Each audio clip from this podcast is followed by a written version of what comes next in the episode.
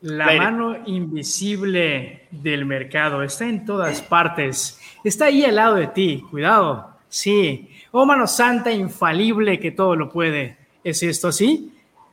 ¿Cuál es esa frontera balanceada entre Estado y mercado? La lucha perenne entre Estado y mercado toma nuevo vuelo en América Latina con discursos más extremistas y políticas más estatistas, tanto de un lado como del otro. ¿Cuál es esa frontera de libre mercado? ¿Cuál es un estado de bienestar adecuado? ¿Es posible que los derechos humanos se expandan a tal grado que no haya límite en el sentido económico?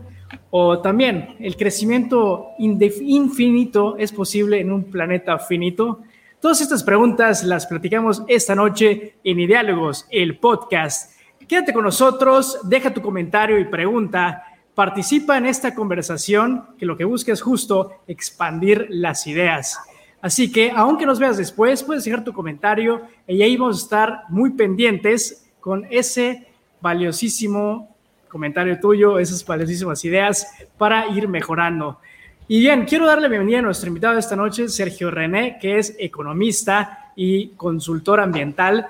Asimismo, a nuestros invitados de siempre, Alan Castillo, Heriberto Villegas y quizá en algunos momentos más esté con nosotros José Ureña.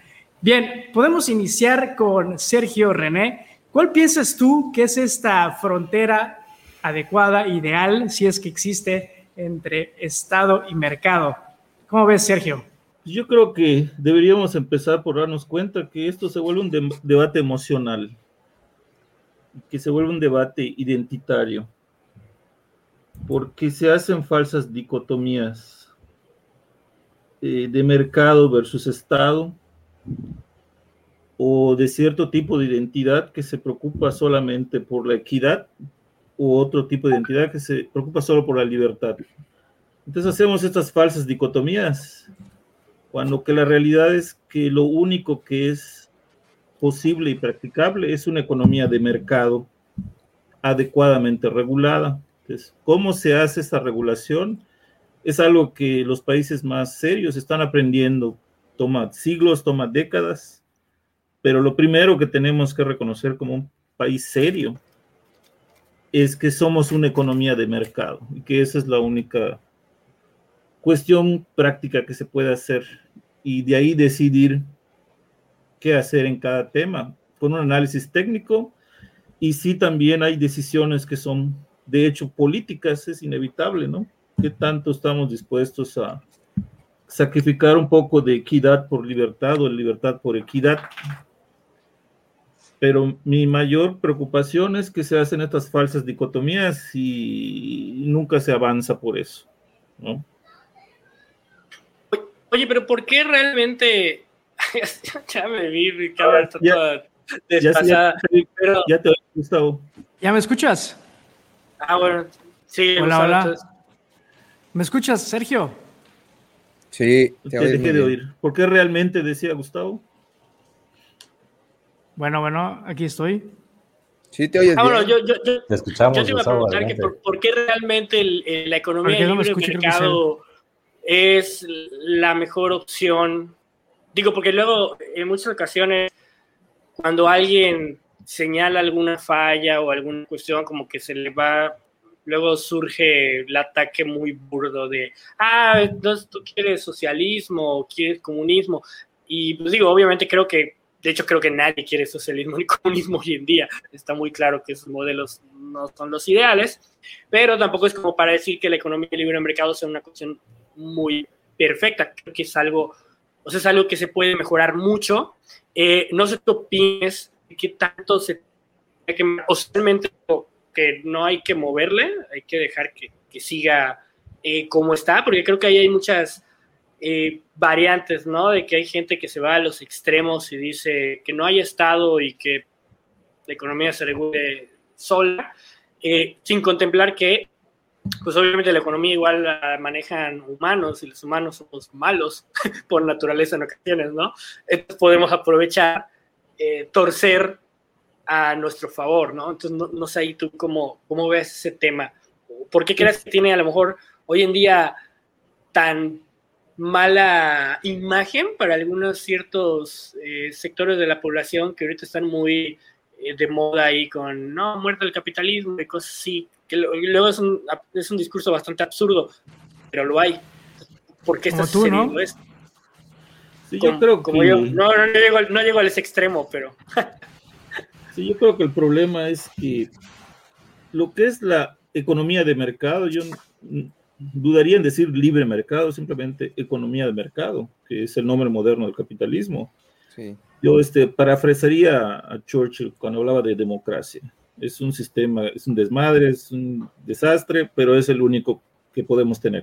O sea, la democracia tiene muchos defectos, lo que quieras, pero a la larga es lo único que es prácticamente racional intentar en una sociedad que, que aspira a ser una sociedad moderna, ¿no? Y lo mismo diría de una economía de mercado.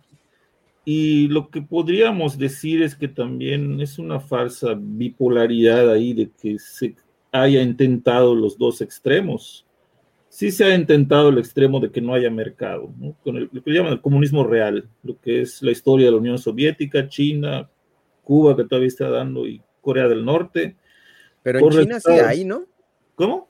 En China sí hay Ah, una especie de competencia o consideras que todo está controlado por el gobierno? No, pero estoy hablando de la China de Mao. Ah, ok, ok, ok, ok. Sí, los intentos de comunismo real, ¿no? Donde sí realmente se intentó desaparecer mercados. Y entonces sí se intentó ah, muy fuerte en la Unión Soviética, en la China de Mao, en la Corea del Norte actual, la Cuba actual que está soltando un poco y vuelven a apretar. Y este y el extremo opuesto, que digamos que no haya ningún control en el mercado, pues lo más cercano sería Estados Unidos, pero está muy lejos de ser un polo equivalente, que digas que los gringos no regulan, es, falso, ¿no? Quizá no regulan lo suficiente en ciertas ocasiones o regulan mal, pero no se van al extremo. Creo que libre mercado totalmente. Estaba leyendo un artículo muy interesante en Somalia porque desapareció el gobierno. Dicen que los celulares funcionaban de maravilla porque nadie los estaba regulando pero era un caso muy particular, ¿no? Y de un servicio muy particular, anarquía. un estado fallido en el que los warlords estaban gobernando y les convenía a ellos que funcionen bien los celulares, entonces no se metían, ¿no? Entonces es una falsa bipolaridad. Sí se ha intentado desaparecer el mercado, pero difícilmente se ha intentado que no haya estado por, en aras de que el mercado controle todo.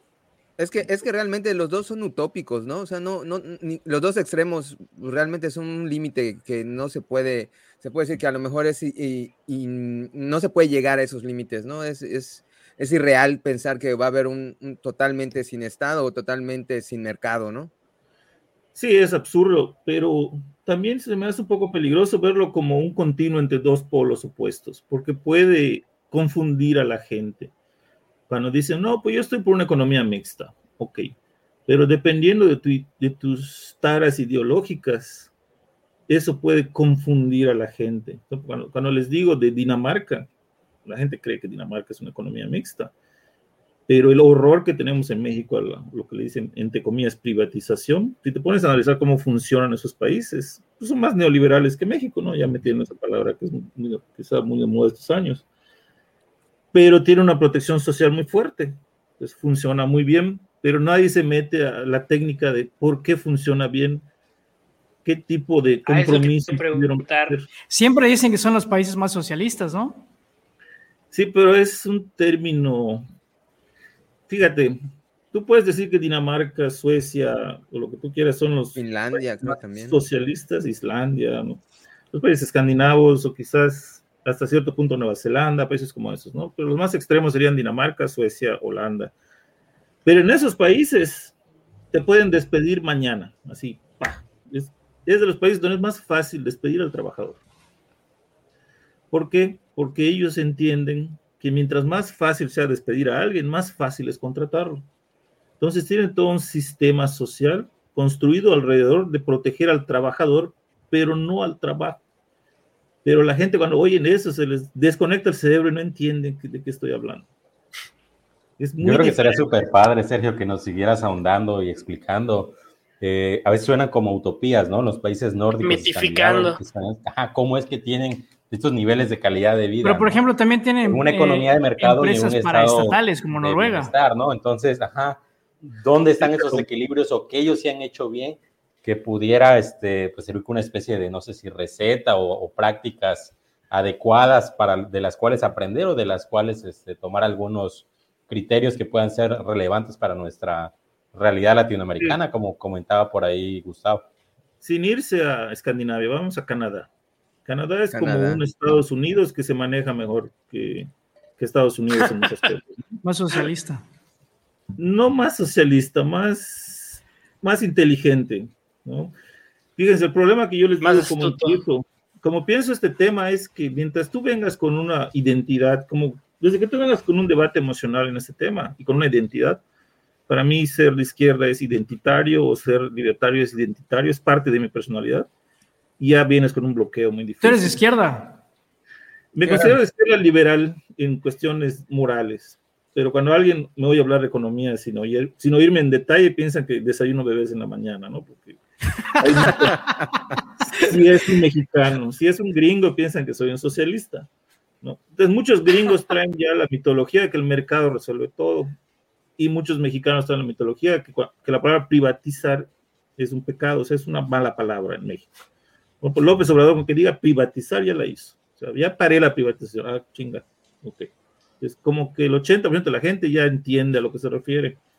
Dice, ah, pues estamos mejorando, ¿no? Porque nos está llevando la chingada con tanta privatización, pero es una, está totalmente falso, ¿no? Pues miramos a Canadá. Eso es histórico, ¿no?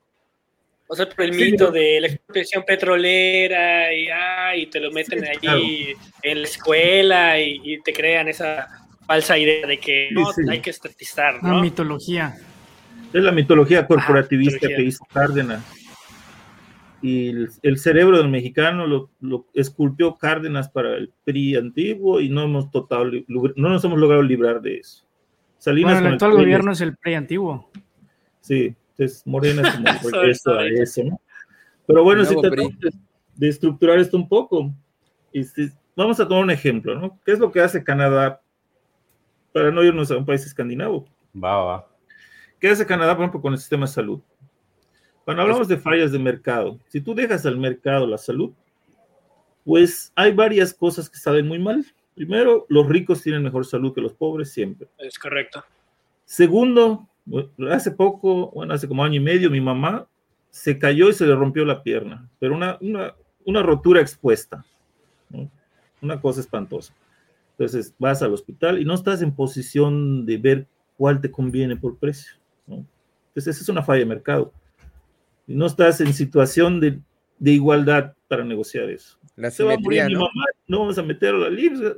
Para no hacer su cuento largo, costó como un auto compacto arreglarle eso en un hospital privado, porque no quisimos mandarlo al IMSS y, ok. ¿Qué hacen en Canadá? Toda la salud es pública, no existe la salud privada, pero todos los que proveen salud son instituciones privadas y el Estado lo fondea. Es como que mañana diga un gobierno patriota. O sea, con, los impuestos, ¿no? Con los vales. Con los impuestos. El voucher es, un mecanismo, ¿no? Pero no hay voucher. Los libertarios que nos ven y evaden impuestos se, van a ir de espaldas. Así, ¿cómo voy a yo mantener la salud de otros? No, pero lo que, ajá, pero lo que pasa en Canadá es que tú tienes libertad de ir al hospital que quieras. Por ejemplo, yo viví ahí más de 10 años y hay unos que les llaman walking clinics cuando te da una enfermedad así leve, te puedes ir al que esté junto a el que tú quieras, pues, y te mandan a un hospital y tú no pagas nada. El que paga es el Estado, ¿sí? Pero esas instituciones, esos doctores, esos a los que les paga el Estado, son privados, no son empleados del gobierno. No es como que haya un IMSS gigantesco que impida a los privadas. yo voy con mi voucher del gobierno y a la clínica de Mérida, por ejemplo. No es un voucher, es una identificación de que estoy en el sistema de salud de Ontario o de Quebec. Le llaman OHIP en, en, Ontario. Es equivalente como si tuvieras un seguro de gastos médicos mayores y vas al hospital que quieres. Y... Ajá, ok. Digo, para que lo entendamos los, que viven, todos siempre han vivido en México. Pero supongamos que Morena recibe un montón de dinero, o, nuestro señor presidente ahorita, y dice que quiere hacerlo como Canadá, lo que va a hacer es que va a crear un IMSS gigantesco que va a impedir lo demás, y eso no es ¿verdad? Porque aquí no es que sean empleados del gobierno, porque tú tienes libertad de elegir con quién ir. En cambio, aquí en el IMSS tienes que ir con quien te asignen. ¿no? Entonces empieza todo ese problema. Y, o sea, puntualizando. Bueno, pero ah, ¿cómo es el mecanismo de la, por ejemplo, yo, eh, instancia privada, digo, oye, mira, atendí gratis a esta persona. ¿Cómo es esa relación instancia privada-gobierno? Ellos tienen ya arreglos a nivel, es por provincia y no es federal. La provincia ya tiene arreglado con los servidores privados de salud cuánto van a pagar por cada servicio. ¿Y ahí no hay ah, hospitales públicos como tal? No, o sea, privados no hay. O sea, públicos, públicos. No hay hospitales que te cobren por el servicio, pero todos son privados por non-profit le llaman. O sea que en teoría no están ahí por, por hacer mucha lana, pero en la, práctica tienen que cubrir los suelos de los doctores, ¿no? sin embargo, sin embargo, bueno. Eh, pero de esa manera. Bueno, lo, que yo quería decir es que, sin embargo, yo sí quejas de algunos canadienses porque creo que también eh, cubren el cambio de sexo. Ah, bueno. Sí, y, bueno, hay gente que dice, yo por qué voy a pagar con mis impuestos el cambio de sexo de alguien. Si ellos quieren pues, cambiarse de sexo, que lo paguen, ¿no? O sea, también hay... algo el tema del aborto, ¿no? Igual, pero, el aborto yo creo que no, no, bueno, hasta donde sé, no hay gran conflicto, ¿no? Sí, sí, oí de ese, tema estuvo más o menos de moda hace 15 años, pero es un falso debate. A cambio de reasignación de sexo es uno de cada 20 mil personas y son gentes que tienen una, una evaluación clínica y realmente es gente que tiene el cerebro en el cuerpo que no corresponde. Entonces, pues, si ese es tu caso, pues, ¿por qué diablos no lo va a cubrir el sistema de salud? Es tu caso, Pepe. Es mi caso. No. Me voy a Pero, este, pero esos son otros debates, ¿no? Si queremos, o sea, el, lo central en esto es que nos enfoquemos a los resultados, no a que tenemos horror a la palabra privado o horror a la palabra pública. Por ejemplo, hay casos en los que un monopolio público puedes demostrar que funciona mejor. Por ejemplo, el transporte público. En México es un caos de mafias de transportistas. Tú vas a cualquier país de estos que estamos hablando y son monopolios públicos. Eso es lo que le llaman un monopolio natural. Sí, como la red eléctrica y todo eso. Pero este, entonces tienes que hacer un análisis técnico de, ¿hay mercado sí o no? ¿Cómo se debe regular? ¿Qué tanto se debe regular? Y es un debate que puede ir evolucionando, ¿no? Porque el sistema financiero es muy complicado de regular, pero la solución no es que la monopolices con el Estado, es ir mejorando la regulación, ¿no? Entonces, si quieren... me imagino que por medio de regulación eh, evitan lo que están poniendo aquí en el chat, ¿no, Marcos? Y pregunta, ¿cómo le hacen los canadienses para que los hospitales privados no se pongan de acuerdo y cobren precios excesivos? Me imagino que es por algún tipo de regulación que tienen, ¿no? No, bueno, eso es, técnicamente se llama cartel, la cartelización. Pues depende de qué tipo de mercado estemos hablando. Hacer un cartel no es tan fácil. Desde el momento que tengas, hay ciertos mercados que les llaman de commodities, por ejemplo, de electricidad, que está súper cabrón. ¿Cómo vas a.? O sea, no. Hay algunas cuantas cosas como los medicamentos que por su naturaleza se pueden cartelizar más fácil. ¿no? Que tres o cuatro se pongan de acuerdo, o hay una competencia tan feroz y de repente cuando te das cuenta solo uno queda haciendo un medicamento para todo el mundo. Hay un artículo de Economy sobre ese tema. Entonces ahí sí puede ser más complicado, pero hay un montón de mercados que no, bueno, para, para no confundirnos mucho, vamos a definir qué es un mercado perfectamente competitivo, ¿no? ¿Cómo reconoces? Hay una lista para reconocerlos, pero se los puedo decir de, de un tachado, ¿no? La única cosa que realmente hace que identifiques un mercado perfectamente competitivo es que nadie controla el precio. Se acabó. O sea, si tú tienes un mercado eléctrico y dices que Iberdrola, que la chingada, o sea, Iberdrola está controlando el precio, tiene control del precio. Gas bienestar o que el comprador controle el precio, que es el, lo contrario del monopolio, es el unipsonio, ¿cómo se llama esto? Que el monopolista comprador, ¿no? Pero mientras nadie pueda controlar el precio, pues a todo dar, porque el único que puede vender más es el que es más barato. Bitcoin es, ah, ese es otro tema que... Oye, pero comentaste que eh, que el tema de los monopolios privados eh, naturales, el aspecto de la energía eléctrica. Entonces, CFE está bien con el, tema de la red eléctrica. ¿Por, qué fallamos en México y en otros lugares no? Pero ¿qué es, ¿qué es lo que pasa con la red eléctrica? Son tres sectores que es la generación, la transmisión, y distribución. distribución. Generación son los que generan la electricidad, muy simple, ¿no? Distribución y Pero es un parque eólico. Ajá, son los cables. Los cables son un monopolio natural. Entonces, es muy difícil que haya competencia en distribución y transmisión y podrías alegar que sea un monopolio estatal, aunque en realidad podrías romperlo por regiones y regularlo bien, como, el aeropuerto de Cancún es un monopolio natural y es concesión privada y está jalando re bien. Ahora, la generación es un mercado y es un mercado muy competitivo y quieran que el CFE lo monopolice es un desastre. Hay, hay un ruido que no sé de quién es. Sí, hay un pequeño ruido. Pero bueno, entonces la clave sería eh, que la generación, ahí sí entraran eh, privados y en la distribución eh, o en la transmisión. Pero sí hay privados. El Estado, ¿no? Sí hay privados, pero no había un mercado. Lo que pasa es que como a CFE le dieron todo el monopolio, llegó el momento en que por la puerta trasera empezó a permitirse que, que privados produzcan electricidad por un Fox, como llaman PDREGAS, en el cual CFE hacía un contrato fijo con un privado para que produzca electricidad. el primer privado que produció electricidad para la red de México es la planta Mérida 3 en Mérida, que es una empresa gringa. Esa fue la primera. Pero hay, países como Estados Unidos que toda la vida todo eso ha sido privado, todo. Generación, distribución, todo. Pero bueno, vamos a un ejemplo más fácil, el petróleo. ¿Qué hicieron los gringos cuando Standard Oil, que es como los Rockefeller se hicieron Rockefeller? Y se volvió demasiado grande y demasiado dominante. Empezó a tener mucho poder de mercado, ¿no? Les hicieron que se rompa en varias partes, que se vuelva varias compañías. ¿Qué hicimos en México?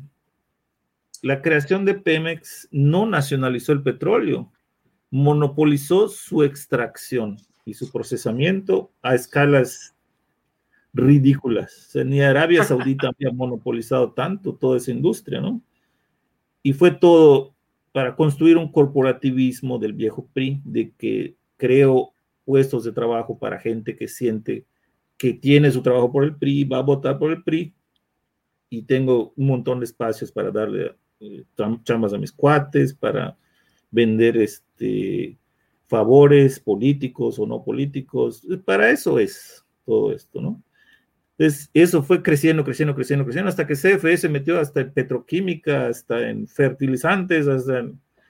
Tú ve a Arabia Saudita y las petroquímicas son coinversiones con empresas privadas de todo el mundo, ¿no? Saudi Aramco, que es una empresa, era una empresa gringa que nacionalizó Saudi Arabia, tiene ese DNA de la empresa gringa y todavía sigue siendo bastante eficiente. Se dedica solo a extraer mega yacimientos y toda la otra demás cadena permite que operen privados. Y Saudi Aramco ya salió a la bolsa, algo impensable en México. O sea, una parte de Saudi Aramco ya está flotada en bolsa, ¿no? En la bolsa de Riyadh. Entonces, imagínense, Arabia Saudita. Entonces nosotros se distorsionó todo por, porque encontramos un yacimiento que se llama Cantarel y pensamos que nos íbamos a ser ricos con Portillo. Y Cantarel ya se agotó, ya se acabó la fantasía que podíamos pretender de que Pemex era muy chingón. ¿Cómo era? Administrar la riqueza, ¿cómo decía? El, el, de la abundancia.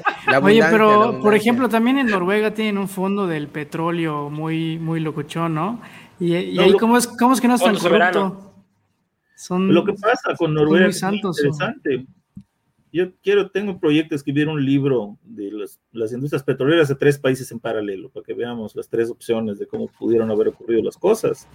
Una es Venezuela, la más catastrófica en el manejo de petróleo.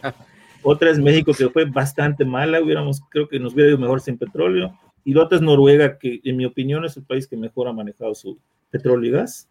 Lo que pasó en Noruega es que ellos siempre han sido muy serios y, en todo esto y sí tienen una empresa estatal que se llama Statoil, que cambió el nombre de Quinor, creo que hace dos años. Pero ellos nunca permitieron que Statoil sea monopolio. O sea, Statoil siempre tenía que competir por concesiones con empresas de todo el mundo. Yo le pedí al directorado noruego de petróleo, que es el equivalente al, al, al regulador, un mapa de todas las explotaciones noruegas, de de todas sus empresas y mandaron unos mapas enormes en papel. Son 200, como 250 empresas de todo el mundo que esperan en Noruega. Entre ellas Statoil, ahora Equinor. Y Equinor tiene el 30% en bolsa. Y el que estés en bolsa te somete a un nivel de escrutinio y de transparencia muy alto, ¿no? Entonces es Noruega es Noruega a pesar de Statoil y Equinor, no por Statoil o Equinor. Cuando oigo a la gente de izquierda que me dicen, bueno, sí, pero que Pemex sea como Statoil, digo, puta, ¿sabes cómo funciona Statoil?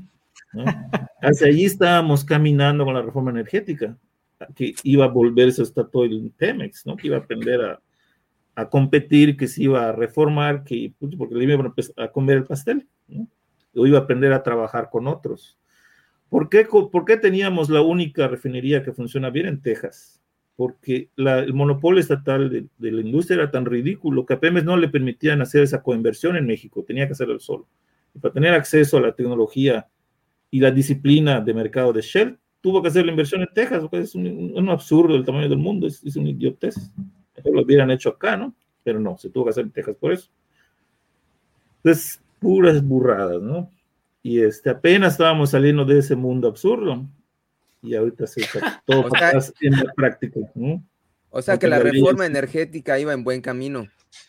Sí, la reforma energética es una cosa fantástica. Yo estuve siguiendo las licitaciones. Es que si ven la seriedad con la que eso se hizo, se asombran. A mí me asombra.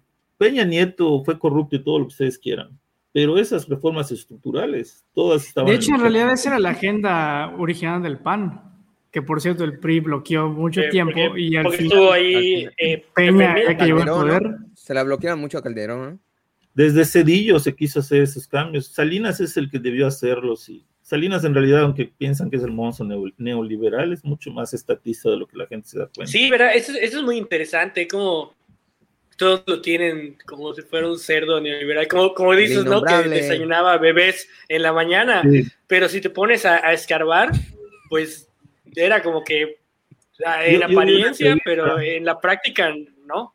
Yo vi una entrevista hace poco a Salinas y se quejó de que tanto banco extranjero, sonaba estatista normal del PRI Oye, pero en general eso es chistoso, ¿no? Porque el, presidente actual dice, no, es que el periodo neoliberal, los 30 años del neoliberalismo, así como si fuera, no sé, el diablo. Y pues en realidad nunca ha habido liberalismo en México. ¿Cómo lo ves tú? Desde el punto de vista más puro, por decirlo de alguna manera, en la que, por ejemplo, ni siquiera existe el Estado de Derecho, nunca ha existido en este país. Sí, eh, lo que pasa es ese falso debate de de que es un problema privatizar.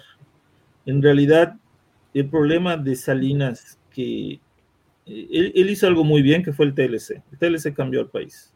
El TLC es lo que puede hacer muy difícil que México se vuelva a Venezuela, porque estamos amarrados a Estados Unidos. Entonces, pero él no hizo la tarea en todas esas mafias gigantescas que tenemos en Pemex, en CFE, en el IMSS, elegido, todas esas cosas. Elegido apenas empezó a a mover las cosas, pero muy lentamente. Y no tocó nada de lo demás y tuvo todo el poder para hacerlo. Entonces, seguimos arrastrando eso y muy gradualmente se empezó a cambiar. Es como que la gente no apreció en estos años los cambios, porque no fueron a la velocidad que quisiéramos, ¿no? Si se hubiera hecho. Porque la gente quiere inmediatez. Y ves una mamada que inmediatez. Bueno, vemos la, la, inmediatez de cómo, por ejemplo, el ejido se empezó a desintegrar y ahora las tierras ya volvieron a las mismas manos privadas que estaban hace 100 años, o casi, casi, por ejemplo, aquí en Mérida. Bueno, no nos metamos a eso del desarrollo urbano. Vamos a tener un episodio de eso. No, pero si regreso al ejemplo del petróleo cuando estábamos hablando de Noruega, ¿qué es lo que hizo Noruega? Entonces, no permitió que Statoil sea un monopolio. Entonces, Noruega lo que sí es que el, el petróleo noruego es, es del Estado, como en México, es de la nación. Entonces, Noruega decía, tengo este territorio, ¿quiénes quieren concursar por sacar petróleo aquí? El que me dé las mejores condiciones tiene el derecho a sacarlo. Y ahí estaba hasta todo compitiendo con otras empresas del mundo, y eso lo hizo por décadas, ¿no? Y todos los réditos que ganaba el Estado por eso iban a un fondo soberano, que se llama el Fondo Soberano de Noruega, que ahorita son un trillón de dólares. Para, para darles una idea, eso son cuatro veces lo que, lo que son las reservas del Banco de México, y es un país de 5 millones de habitantes. Pero que no lo gastan, nada más se va acumulando. Lo que hacen es invertirlo en todo el mundo. que en teoría es también lo que hace el Banco de México. No crean que el Banco de México son fajos de billetes que están en la bóveda para nadar como un macpato.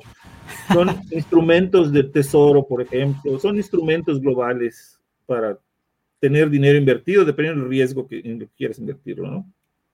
El Fondo Soberano de Noruega tiene bonos del Tesoro, tiene acciones en bolsa, tiene muchísimas cosas. Es todo muy interesante ver cómo invierten ellos eh, su dinero, pero es un trillón de dólares, son cuatro veces las reservas del Banco de México. Y dense cuenta los cojones que tuvieron los noruegos, que ni siquiera le dieron un precio preferencial a los La templanza de no agarrar ni un, ni, un centavo. No hubo subsidio a la gasolina. No, es la gasolina más cara del mundo. Y si hay un país petrolero es Noruega. Y decimos, ay, es que México es país petrolero. Y produce Noruega tanto petróleo como México con el veinteavo de la población. O sea que si es un país petrolero, es Noruega, Kuwait, al nivel de Kuwait, al nivel de Arabia Saudita. Pero a diferencia de Kuwait y Arabia Saudita, no hicieron una. Lo que hizo Arabia Saudita y Kuwait es tener una clase de gente local que se dedica a echar la hueva. Y trajeron un montón de extranjeros para hacer todo. Pues cuando a ellos se les acaba el petróleo, a ver cómo les va a ir, ¿no? Va a ser una transición muy difícil. Dubái ya está diversificándose y todo eso, y Arabia Saudita dice que lo, está en eso, pero... Eso, te iba a decir, luego dicen que el petróleo es de todos, ¿no? Y que como tenemos petróleo, pues nos va a beneficiar a todos. Pero pues, y, yo he oído, yo he oído historias donde en Arabia y en esos lugares del Medio Oriente, eh, eh, realmente yo creo que hay gente que gana un, un, sueldo por, por el petróleo, ¿no? Bueno, por lo menos creo que en Kuwait me pareció ver alguna vez entonces, no sé si eso se, se replica en Noruega. No. ¿No? Lo que, pasa, lo que pasa en Kuwait y Arabia Saudita es que usan el dinero del petróleo para sostener un nivel de vida artificial. Entonces, ¿qué es lo que hicieron los noruegos? Lo guardan en un fondo soberano. O sea, el, la gasolina en Arabia Saudita, ese país, está ridículamente subsidiada. No tan ridículamente subsidiada como Venezuela, pero sí muy subsidiada. Entonces, eso le cuesta ese es un, es un dinero que estás destruyendo, riqueza destruida, ¿no? Y destrucción del medio ambiente también. En Venezuela, 5 centavos de peso lleva hasta el litro, o sea, una cosa tan absurda. Que lo interesante es que ese problema era desde antes de Chávez, que hasta Chávez quiso corregirlo y no pudo, imagínense. O sea, como que el venezolano ya lo ve como un derecho, que la gasolina le cueste nada. Si está en mi patio, es gratis. Pues es que también si, si tienes el salario de un dólar al mes no, no, no, pero estamos hablando de cuando era un país muy próspero y todo. Y es parte de lo que lo hizo tan desastroso, porque los, ¿cuánto dinero se quemó así? ¿Cuánto dinero se destruyó? Ese término de gasolinazo se acuñó en la época de Calderón, porque Calderón estaba, todavía estábamos en el periodo en que estábamos, decimos todavía ni nos acordamos de que hace muy poco el precio de la, la gasolina era controlada en este país. Y apenas fue cuando, cuando en, el gobierno. Bueno, pero sí, controlada, ¿no? Este, hay ciertos márgenes. ¿O está 100% libre? No, está liberada. Lo que pasa es que el gobierno tiene margen de maniobra para modificar qué tanto cobra de impuesto el IEPS, que en realidad no deberían modificarlo, pero es una mala idea también, pero bueno. Pero tuvimos décadas, siempre pensábamos que así era, que tenía que estar un precio controlado. Entonces, en la época de Calderón se disparó el precio petróleo. Entonces, ellos estaban desesperados por ir subiendo el precio para que no se destruya tanto dinero en eso. Y ahí es donde el PRI acuñó, creo que el PRI lo acuñó, el término gasolinazo, que luego les lo aplicaron a ellos cuando ellos liberaron la gasolina, ¿no? Sube la gasolina dos pesos y ya el país quiere quemar, ya quieren quemar todo porque sube dos pesos la gasolina, ¿no? A Peña Nieto casi lo queman. Sí, y en Noruega, el impuesto en Holanda, esos países, aquí el IEPS es como de cinco pesos, allá es como de 15, ¿no? y Noruega tiene un montón de petróleo. ¿Cómo le hicieron? ¿Qué cojones tuvieron para no para que la gente no diga, ah, pues como somos país petrolero, merecemos tener un precio especial de la gasolina. Pero por ejemplo, en esos países, Noruega, Noruega, Dinamarca, los países generalmente nórdicos, ese estado de bienestar, la salud, este, pues infraestructura, los, servicios públicos, etcétera, pues todavía obviamente cuesta, ¿no? ¿no? No sé si todo eso está financiado, por ejemplo, con el petróleo o es son estados que tienen una, una tasa impositiva muy alta. No, bueno, lo que pasa es que primero hay que irnos a que una economía de mercado bien regulada y con Estado de Derecho, como tú decías, y hace que, la, que, las, que toda la economía sea muy productiva. ¿Qué significa eso? Que una hora de trabajo de un sueco, de un alemán o de un holandés es 10 veces más productivo que una hora de trabajo en México. ¿Por qué? Porque en México no tenemos el nivel de herramientas, de infraestructura, no tenemos el nivel de Estado de Derecho que promueve la inversión que se hace. No tenemos cosas muy monopolizadas aquí y ahí no. ¿Qué le interesa a alguien que trabaja en un monopolio estatal ser eficiente? ¿No? Esas cosas ahí no están. O sea, la hueva del burócrata. Pero es que, es que igual es, interesante eso que dices, porque por ejemplo, ahí en esos países, como mencionabas, tienen un buen sistema de transporte público. Entonces, eso genera que tus trabajadores sean más productivos, porque tardan menos en llegar a la oficina, ¿no? Y que vienes aquí a un país en México y tu, trabajador, si tiene auto, pasa horas en el embotellamiento. Y si va en transporte público, pierde horas, ¿cómo se llama? Transbordando. Entonces de ahí empiezan como que todas las afectaciones, ¿no? Pero hay que irnos más atrás. ¿Por qué son ricos los noruegos, daneses y alemanes? Por la misma razón que los gringos son ricos. Entonces ahí ya viene lo que tú dices, Alan, que los gringos en vez de invertir en transporte público, dejan que la gente pierda un montón de dinero atorada en tráfico. Eso no ocurre en esos países porque invierten mucho dinero del Estado en transportes públicos muy eficientes. Y si hablamos de las externalidades y la externalidad positiva del transporte público es tal que por eso vale la pena subsidiarlo. ¿no? ¿O creen que porque uno es economista uno ya no quiere desaparecer los subsidios? No. Hay subsidios que son muy buenos como el transporte. De hecho, puedes alegar, de Economist mismo alega, que el, transporte público debería ser gratis y de alta calidad. Pero ¿cómo lo fondeas? Bueno, Londres es, un, es una muestra de un gran sistema de transporte. Claro que no es nada gratis. No, es, muy, es caro el de Londres. Yo, pero quiero preguntar por la parte de los impuestos y esas altas tasas impositivas de estos países este, desarrollados que nos platicas. Eh, creo que Canadá igual está en ese sentido, de que realmente ese estado de bienestar pues, se fondea con los impuestos de los ciudadanos. ¿Es viable o, qué tan viable sería esos esquemas tributarios trasladarlos a realidades, no sé, latinoamericanos o a realidades como México? ¿Qué se tendría que hacer o cómo si pudiera ser eficiente un sistema tributario de esta manera para hasta cierto punto tener un estado de bienestar eh, pues más decoroso del que hay, cuáles serían esos ajustes necesarios, si es viable o de plano no es viable en nuestro, en nuestro contexto. Claro que es viable. O sea, los suecos, noruegos y daneses no son marcianos, son seres humanos como nosotros. este, ¿Qué es lo, que digo porque ves que los planteas en el debate y, es pareciera irrisorio, ¿no? Por eso me gustaría preguntarte. Bueno, pero esos cuates pagan 50% de impuestos o más. Sí, pero es que hay dos cosas ahí no hay que este, correr. Primero tienes que ser una sociedad altamente productiva. Y eso toma tiempo, eso toma que la sociedad de veras decida irse hacia allá. Sí, puede, puede tomar décadas, ¿no? Generaciones, quizás, cuando hablas de generaciones, pues ya nos llevó la torre, ¿no? Porque tiene que ser tan rápido como para que haya el consenso de que esto está funcionando, ¿no? Entonces, primero tienes que ser muy productivo. Eso se logra con Estado de Derecho, y muchas inversiones donde el Estado sepa qué mercados debe tener y qué mercados debe regular, cómo debe regularlo, seguir las mejores prácticas. Y tenemos como sociedad que estar dispuestos a pagar el nivel de impuestos suficiente. Los gringos pagan demasiado, impuestos demasiado bajos. Entonces, como resultado, es una sociedad demasiado desigual. Canadá un poco más, y así te vas yendo más, más, más, hasta que llegas a niveles como Dinamarca, que ya estás, yo creo que topado, ¿no? Creo que ellos ya tocaron el límite de lo que puede colectarse de nivel de impuestos. Tiene que haber una cohesión social muy fuerte, porque si tú pagas impuestos muy fuerte y dices, pues ahí está este cabrón que no hace nada, ¿no? Es cierto lo que, como lo que comenta Marcos, que pues necesitas administración, la parte técnica, pero la política a veces puede más, o los intereses de, de esos señores de barba blanca en la política. ¿Cómo, ¿Cómo le hacen en esos países para ayudar a los más pobres? Es también otra cosa totalmente distinta. ¿no? Sí, no hay pobres. funciona y yo creo. Si lo puedes desarrollar, a ver si aprendemos ¿Qué, ¿Qué principios básicos hay para que ¿Qué, ¿Qué, debe hacer un gobierno responsable que quiera ayudar a los más pobres? Ok. Yo te ayudo. Sí, pero bueno, yo te ayudo de manera temporal en lo que te pones de pie. Yo te ayudo a ponerte de pie. Tiene que haber corresponsabilidad entre tú y yo. No sé si me explico. En cambio, aquí se ve como un derecho indefinido.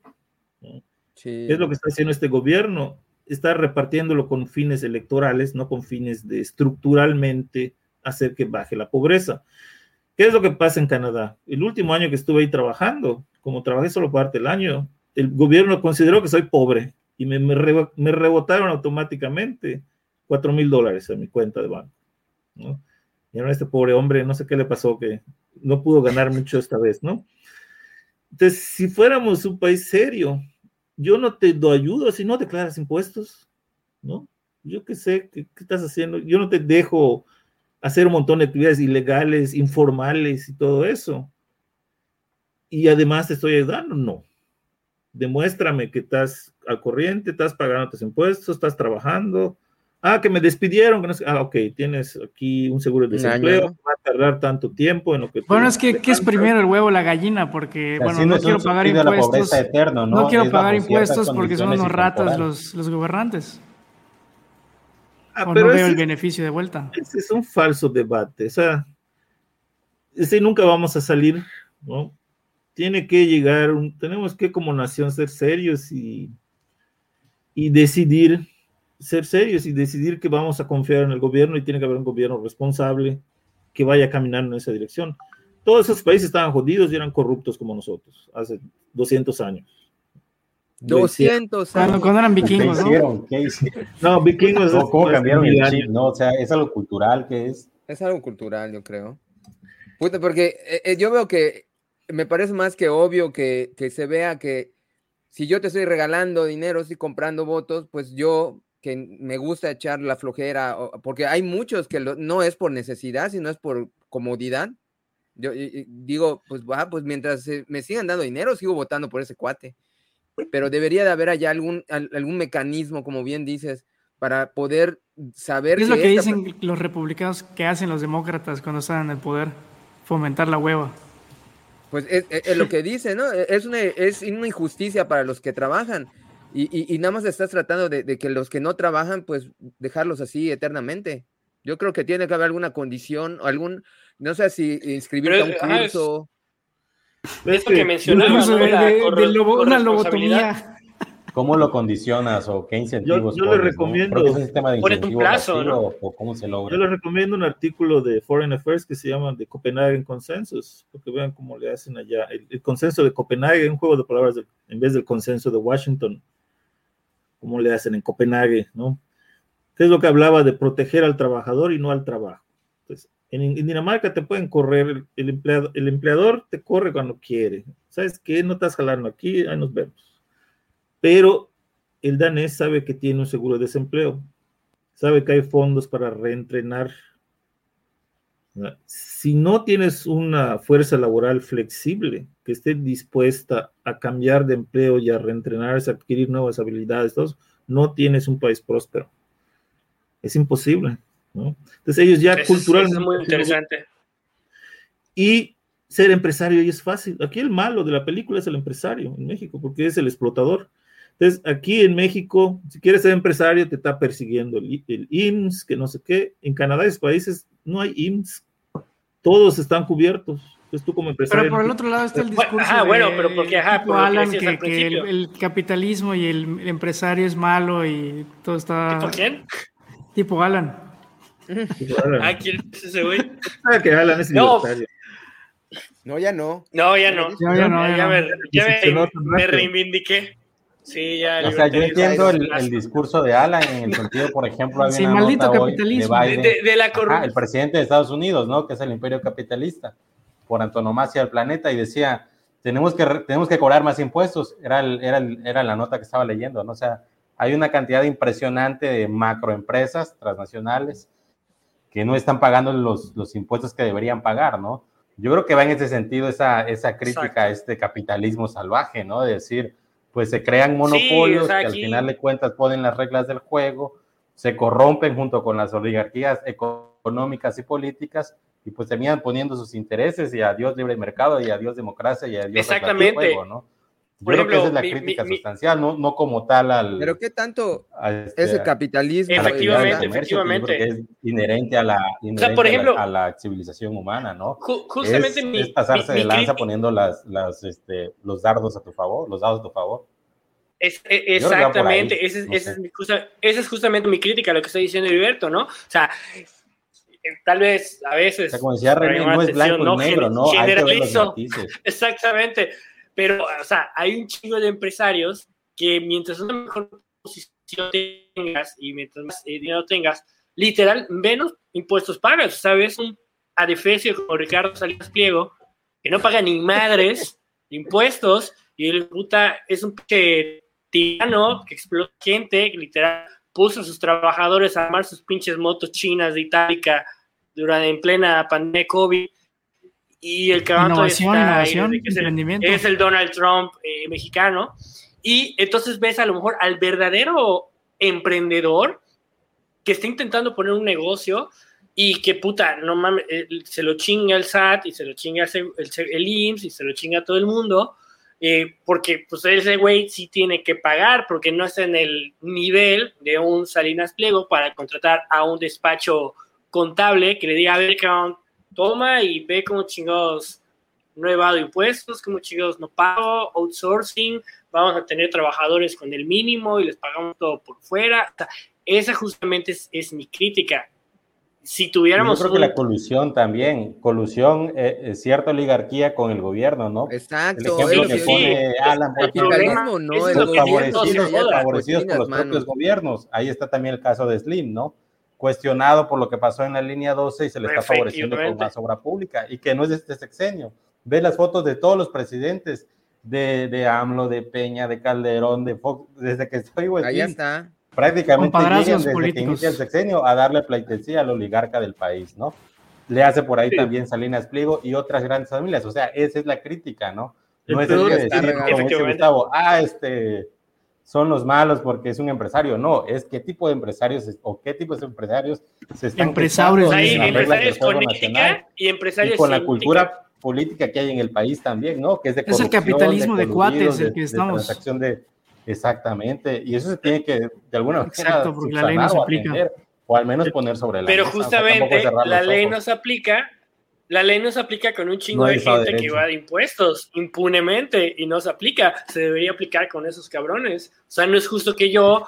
Pero ¿para qué pagas impuestos pagando, pagando y un Salinas Pliego no esté pagando? Bueno, eso luego, lo, eso, eso luego lo solucionas. Ajá, exactamente, porque entonces dices, no, voy a pagar porque el gobierno se lo clava, entonces pues, todo se va a la chingada. Entonces luego ni siquiera voy a tener una pinche calle decente eh, Pero Alan, aquí vivo, México, pues no hay dinero. La gente que trabaja en el sector ilegal no paga impuestos.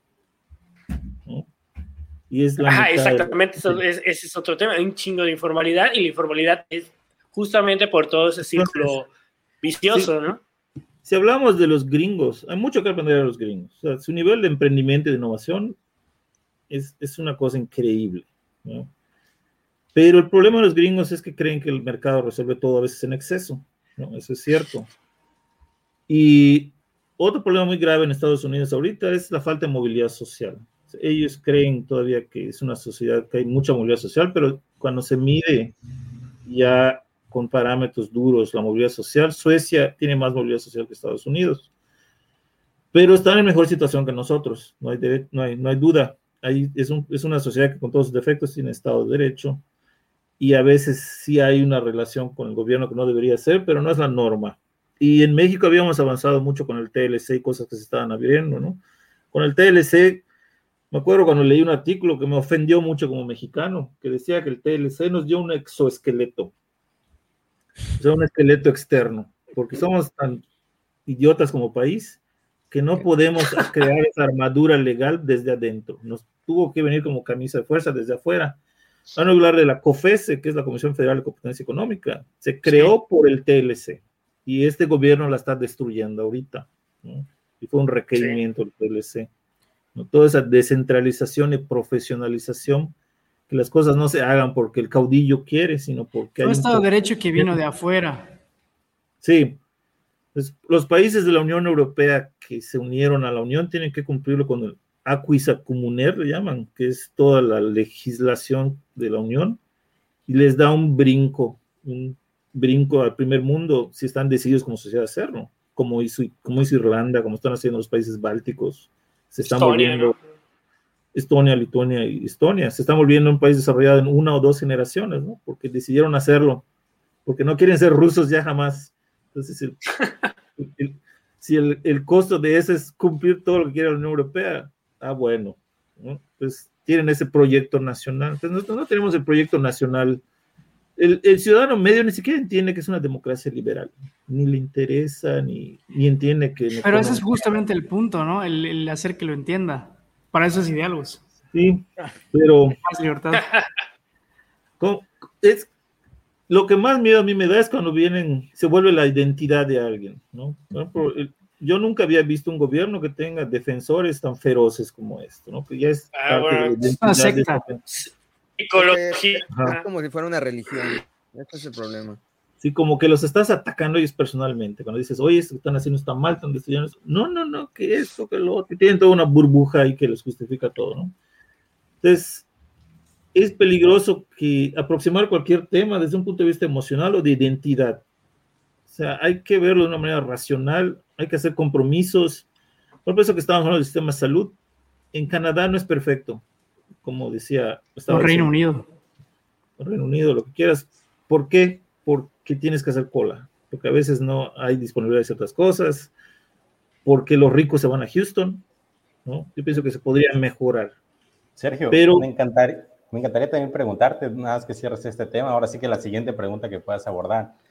El tema del el sistema educativo, o sea, ya nos hablaste del sistema de salud, que creo que es muy polémico. Yo creo que el sistema educativo es otra gran responsabilidad que se le atribuye al Estado. Y sí me gustaría también, este, porque igual dijiste que estos cambios tienen que ser generacionales, yo creo que la parte educativa tiene un papel clave, ¿no? En este cambio de cultura y demás. Sin embargo, cómo se gesta, cómo se gestiona, cómo se maneja, en estos países que han tenido lo que tú decías, cohesión social y un grado de preparación y de capital humano bastante alto. ¿Cómo lo manejan? Si nos puedes igual aclarar en Yo esos contextos en de países desarrollados. Ajá. Yo estuve este, ¿Cuáles son los criterios? Y este, es muy interesante que en Dinamarca siempre se dice que el Estado cubre toda tu educación, ¿no? De principio a fin, y es cierto. Lo que la gente no se fija es que hay ciertos compromisos difíciles que tiene que hacer la sociedad danesa para eso.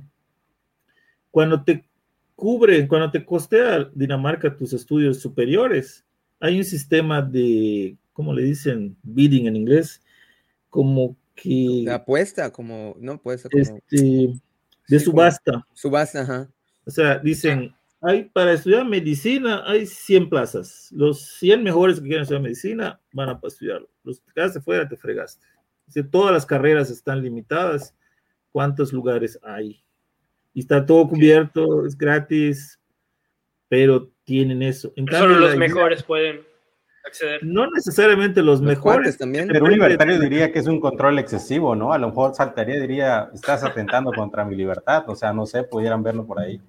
Pero, ¿qué es lo que pasa en el extremo opuesto en México? Fernando García, por ahí. Que tienes un gobierno que simplemente pone escuelas públicas con grados que no sirven para nada, ¿no? Que estudien, que estudien, que estudien. Universidad del Bienestar. Pero tienen equipo. Ajá. O el, sistema gringo tiene universidades elite. Pero ese es el otro extremo, ¿no? Que, que se endeudan en la vida para estudiar cualquier cosa. Sí, o sea, Estados Unidos están, jodidos, no mames, 40 años siguen pagando su universidad es un poco problemático. ¿Qué, modelo entonces para, para, la realidad este, de la idiosincrasia ¿no? de, de, México pudiera ser viable para reformar el sistema educativo, un poco emulando ciertos criterios que han funcionado en otras latitudes? Yo creo que se tendría que poner el acento en la calidad. O sea, educación pública sí, pero no. La UNAM es un monstruo. O sea, ¿para qué quieres algo tan grande si el, la mayoría de esas gente no va a hacer mucho con esa carrera, ¿no? Que haya un acento en calidad y ir caminando para allá. Nos, caminar hacia el modelo danés, no sé si sea factible algún día. Pues el peje prometió ahí. Que haya... Ah, de eso, de salud dijo que íbamos a ser Dinamarca, ¿no? En, educación, ¿no? Pero que haya una relación más estrecha, ¿no? Entre el, el, el, la, el sector privado y la educación, porque como tú bien dices, no, a veces está desvinculado y, ah, quiero que estudien eso, como que se van creando humanidades y van haciendo, que no estoy diciendo que esté mal, pero a veces la demanda del mercado es distinta, especialmente ahorita que pues estamos un poquito más enfocados hacia la tecnología y otras cosas que a lo mejor no se están... tendría que regular o tendría que poner este orden en oferta. Decir que voy a estudiar y que no. educativo. Pues yo pienso que, por ejemplo, la reforma educativa de la educación Digo, básica. Se nos va a infartar esta ahí. La libertad, Sí, se ve enojar Fernando García y todos los libertarios. Lo que se estaba haciendo en educación básica estaba muy bien y que este gobierno de un plumazo lo destruyó y nadie se quejó, ¿no? Que es tomar el control de que las mafias controlaban la educación básica primaria. Ahora, a nivel superior hay algunas instituciones muy buenas como el ITAM. La cosa es cómo dar acceso a quien tenga mérito, ¿no? no es cosa de dar acceso a todos para que hagan carreras que pues no sirven, ¿no? esos pobres muchachos. que, no tengan el compromiso, como decías al principio. O sea, que no vayan a calentar banca. O sea, tiene que haber una corresponsabilidad, como mencionabas hace rato, ¿no? O sea, que te, te, voy a dar la educación, pero pues tienes que, a lo mejor no devolver dinero, pero tienes que hacer algo, ¿no? O sea, tienes que demostrar que, valió la pena invertir en ti. Sí, ahí hay unos pros y contras muy difíciles. Yo tengo quizás un cariño desmedido por las universidades públicas. Yo estudié siempre en universidades públicas. En Canadá todas son públicas también. Pero es innegable que un Harvard, un Yale, un Princeton, pues tiene resultados impresionantes, aunque también hay mucho elitismo. Hay mucha gente que entra porque su papá estuvo ahí y pagó un millón de dólares por la biblioteca. Dejan que su, mm. que su hijo entre, ¿no? Sí, cierto. ¿Y cuál es tu opinión acerca de lo que está comentando Marcos? Acerca, ahorita ya hay mucha educación, pues realmente no te puedo decir que al mismo nivel, pero pues son los mismos cursos, de los mismos cursos que dan en. Diálogos provee educación. Y, Harvard, está ya Stanford, o sea, puedes llevar el curso, a lo mejor obviamente para nada va a ser lo mismo que vayas a la escuela, pero estás teniendo el mismo contenido, si se lo quieres ver así. ¿No, ¿No crees que ese pueda hacer como que un punto de quiebre en, en cuestión de educación para, para generar pues una generación más preparada? Sí, definitivamente si quieres prepararte, es cada vez es más fácil. Hay herramientas cada vez más impresionantes. Hace poco un amigo que conozco hace años me dijo que Microsoft lo, lo contrató trabajando remotamente aquí en Mérida y él, se educó solo, es ingeniero creo, pero estudió por su cuenta muchos lenguajes de programación. Pues, súper bien, ¿no? Hay muchas cosas que ya puedes aprender por tú mismo y vas demostrando que puedes hacerlo, ¿no? Pues es, el mérito es lo mejor, ¿no? La meritocracia, entonces. ¿Y cómo, ves desde el punto de vista económico esta corriente que es parte de lo que estamos hablando, de que de los derechos humanos casi que se quieren meter ahí todo, ¿no? Que ya todo quieren que sea un derecho, ¿no? El derecho a la educación, derecho a la salud, derecho a tal cosa. Igual puede ser, pero pues ya prácticamente quieres, quieren que tengas derecho a que un burócrata te hace el trasero, ¿no? Por ejemplo. Creo que en Ecuador estaban hablando de que se vuelve un derecho el placer sexual, no sé si siempre pasó. ¿Un derecho? estaban de moda con sus gobiernos de izquierda. Pero este. Pues obviamente tiene un límite, ¿no? No puede haber derechos y derechos y derechos. ¿Y dónde va a salir el... A veces ponen como derecho el agua, el electricidad, todo eso, y es una bobada, o sea, es. La tierra, ¿no? ¿No?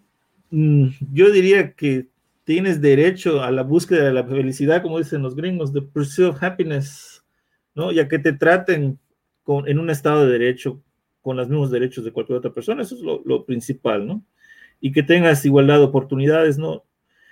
Es, es, esa es la clave. Es muy subjetivo, ¿no? Igualdad de oportunidades, eh, ¿qué, contiene eso, esa igualdad? Es, siempre un objetivo elusivo, ¿no? Nunca puede ser perfecto. Inclusive en Suecia, relativo. El, que nació, como heredero de, de IKEA, tiene mejores oportunidades que el sueco promedio. Pero el sueco promedio tiene acceso a, salud, a educación de alta calidad, salud y educación de alta calidad, a un trabajo decente y puede tener una muy buena vida y quizás puede crear otro IKEA si quiere, ¿no? Entonces no es... Y tienes derecho a ser pobre también si quieres, ¿no?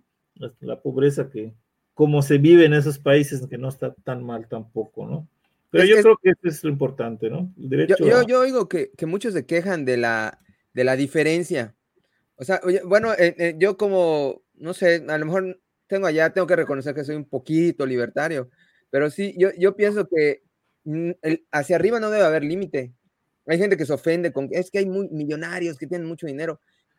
O sea, siempre y cuando sea bien habido, que bueno, allá pues hay altas probabilidades que a lo mejor no, pero si es bien habido, es gente que se esforzó y que lo consiguió, yo no le veo ningún problema. Lo que sí yo veo hacia abajo, o sea, sí debe haber algunas, eh, digamos, algunas cosas que deben estar cubiertas, ¿no? Alimentación. Un piso mínimo. Un piso mínimo, exactamente. que supuestamente el salario mínimo, entiendo que Australia era la idea que lo que quería cubrir, ¿no? Que, que acá en México dice que lo queríamos, pero no es cierto. El ingreso básico universal. Mira, exactamente lo ah, que me el ingreso básico universal. El ingreso básico, eso es otra cosa, ¿no? yo, digo que el salario En el futuro deberíamos ir para eso, ¿no? Porque el ingreso básico es que te den... Pero el salario mínimo es control de precios también. Sí, pero el salario mínimo es un debate muy interesante. The Economist y publicó unos artículos de algunas cosas que dice que ponían demasiado nerviosos a los economistas y ya no tanto. Uno de ellos es el, el este, salario mínimo. Lo que pasa con el salario mínimo es que si se hace dentro de unos márgenes razonables, puede ser beneficioso. El problema es cuando te brincas más allá de los márgenes razonables, ¿no? Por ejemplo, en Sudáfrica pusieron un salario mínimo tan desastroso que hizo que la mitad de la gente no tuviera trabajo, porque era tan, ah, fuera de línea de la realidad. En México es una fantasía, porque de hecho la mitad de la gente está en la, en la informalidad, entonces, ¿qué? Luego agarran y declaran un salario y la otra parte te la dan en efectivo. Eso es un cotorreo. Exacto, ese es el desmadre. la regla, la regla, de hierro. La regla, la regla de hierro para que una sociedad sea eh, próspera es que sea altamente productiva. Entonces tienes que ver cómo llegar allá. Entonces el salario mínimo no lo va a lograr. No vamos a lograrnos convertir en Suecia a base de salarios mínimos por decreto, ¿no? Entonces, pero tampoco a base de trapiches o ese tipo de cosas. O sea, es como. O sea, ¿qué va primero? La, la, cultura. Por lo que estoy entendiendo, hasta ahora, pues la conclusión es la, mucho que tiene que ver la cultura. no, y eso de los trapiches está muy interesante. Hay un. Hay unas, este, hay unas tendencias ahorita muy interesantes y una de ellas es que hasta la comida se va a hacer de una manera tecnológicamente revolucionaria en los próximos 10, 20 años. Y es impresionante qué va a hacer toda esa gente aquí en el campo que se quedó tecnológicamente atrás, ¿no? Atrapada en ese tipo de, de actividades. Pues, ¿Qué va a hacer de México? Nunca le enseñamos a la gente que pues, tienes que estar feliz por el cambio, quieres, tienes que aprender, tienes que adaptarte. Sí, yo te quería preguntar esas dos cosas con respecto a la tecnología. Uno era la inteligencia artificial. Estamos hablando mucho de que la gente, la gente, que no es justo, que hay que pagarle más su sueldo, que se merece por su trabajo pero yo creo que eventualmente... La gente ya va a estar desempleada. Se va, a automatizar tanto que se va a ver al contrario. O sea, va a decir, contrátame por lo que sea, porque ya ahorita las computadoras y, los algoritmos de programación de inteligencia artificial van a sustituir a los humanos en todo. Entonces ya va, ¿no? Ese es un viejo debate que nunca se ha dado. ¿Tú crees que no? El término, ¿Han oído el término ludita? No. Ludita. Vean quién era, de dónde viene ese término. Ludita. Ah, no. Ludita, en el siglo XIX, cuando empezó la automatización de la revolución industrial y empezó, empezaron a ver máquinas que hacían telas, que antes eran a mano, ¿no? Hubo un movimiento terrorista en Inglaterra de los luditas que destruían esas máquinas porque decían que iban a acabar con el empleo. Se iban a quedar sin trabajo. Entonces ahora se dice cuando alguien está en contra del desarrollo tecnológico que es un ludita. Y eso ah, nunca ha ocurrido porque cada vez que liberamos la actividad humana de ciertas tareas, surgen otras tareas para gastar esa lana que nos ahorramos. Sí, el desplazamiento, ¿no? De, labores. Y siempre vamos, nos hacemos más y más prósperos. Que un día las, las computadoras hagan todo, no sé, lo veo. Nunca se ha dado. Y no tendría tanto miedo mientras, mientras seas adaptable, ¿no? Bueno, de hecho, es como, yo tampoco ahora sí, tanto miedo. manejar la, abundancia. Un tema que se, se exactamente, ese es mi punto, de los límites que se nos reparta. de los recursos, que si vamos a... Eso se habla mucho. Sí, y la parte del medio ambiente. Ajá, que si tenemos que dejar de crecer por problemas ambientales y todo eso, yo creo que es un falso debate, porque la definición de crecimiento es lo que la gente no entiende, porque si entiendes el crecimiento como que vas a tener cada vez más casas grandes y cada vez más coches, pues puede ser que tengas razón, pero la realidad no es esa. ¿Qué impacto ambiental tiene que veas Netflix, que veas este que tengas electricidad ahora cada vez más que, pero que tengas una computadora cada vez más veloz. ¿no? Todas esas cosas no tienen un impacto conmensurable con el crecimiento en bienestar necesariamente. O sea, tenemos que atacar los problemas, no pensar que atacando el desarrollo económico estamos atacando necesariamente esos problemas. ¿no? Pero entonces ese desarrollo económico sí tiene que estar guiado de la mano del Estado, según lo que estás diciendo. Pero bueno, lo que pasa un problema podría ser que todo quede en, unas cuantas manos. Yo soy consultor ambiental y todo eso, no podría estar hablando horas y horas y horas de eso.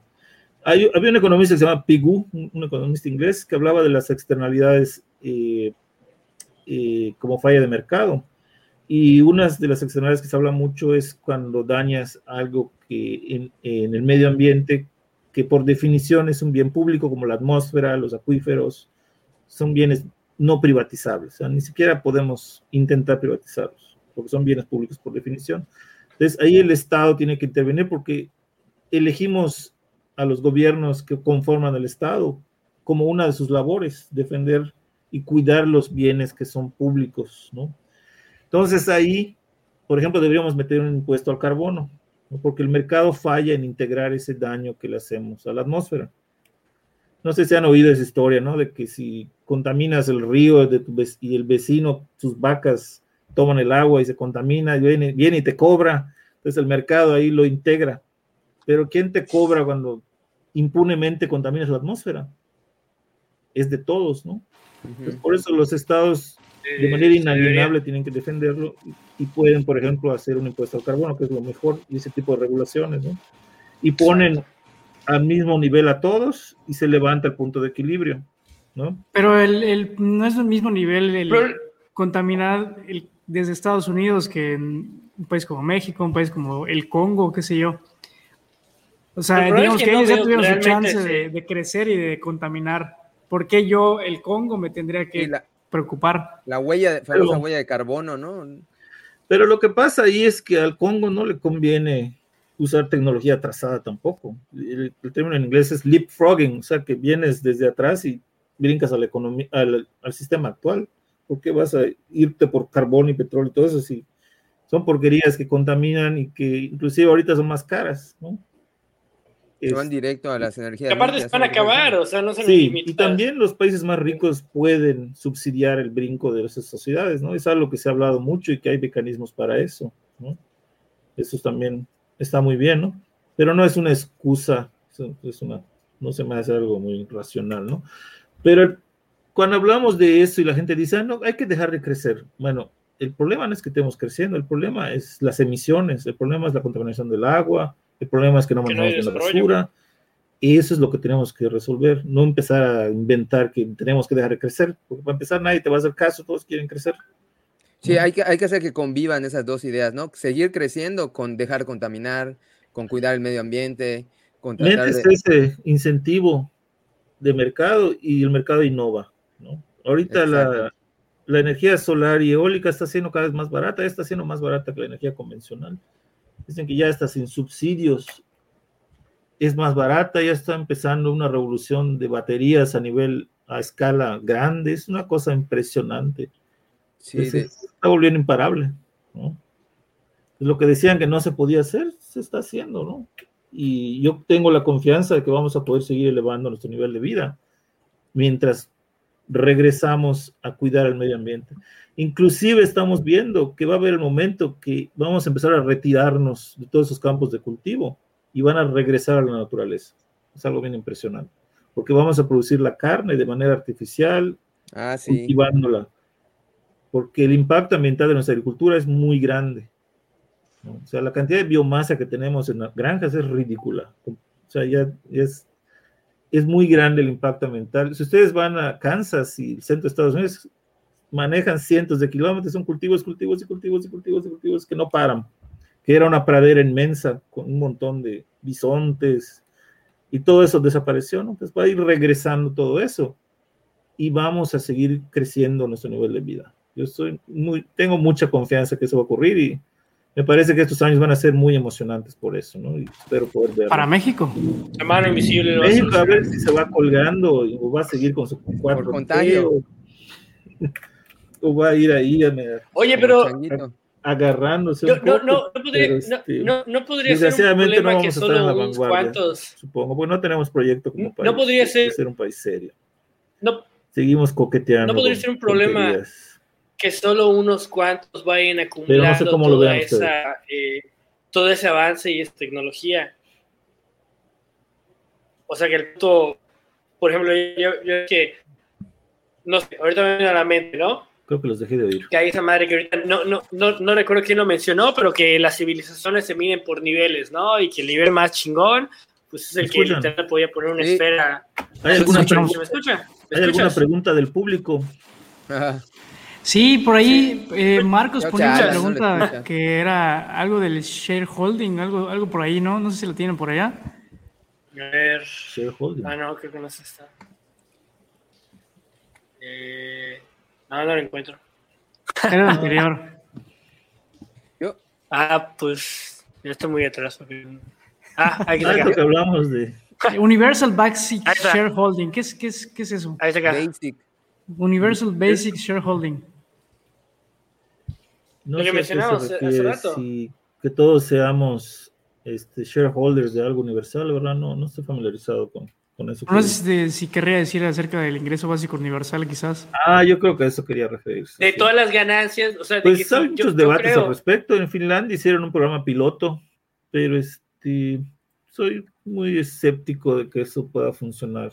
Entonces, ¿saben el concepto de que te den un mínimo de ingreso sin ninguna condición que te permita vivir aunque no quieras trabajar? Para todos. Pero a rascarse el ombligo entonces. Ajá, Suiza lo mandó a referéndum, hay que hacer un referéndum para todo, y, lo rechazaron y están haciendo un programa piloto en Finlandia para el tema y la verdad soy un tanto escéptico que eso funcione, pero no sé. Yo, yo te quería preguntar, ¿con qué ojos ves la, el, bueno, yo creo que Bitcoin no es lo mejor, pero la, la adopción de Bitcoin en El Salvador?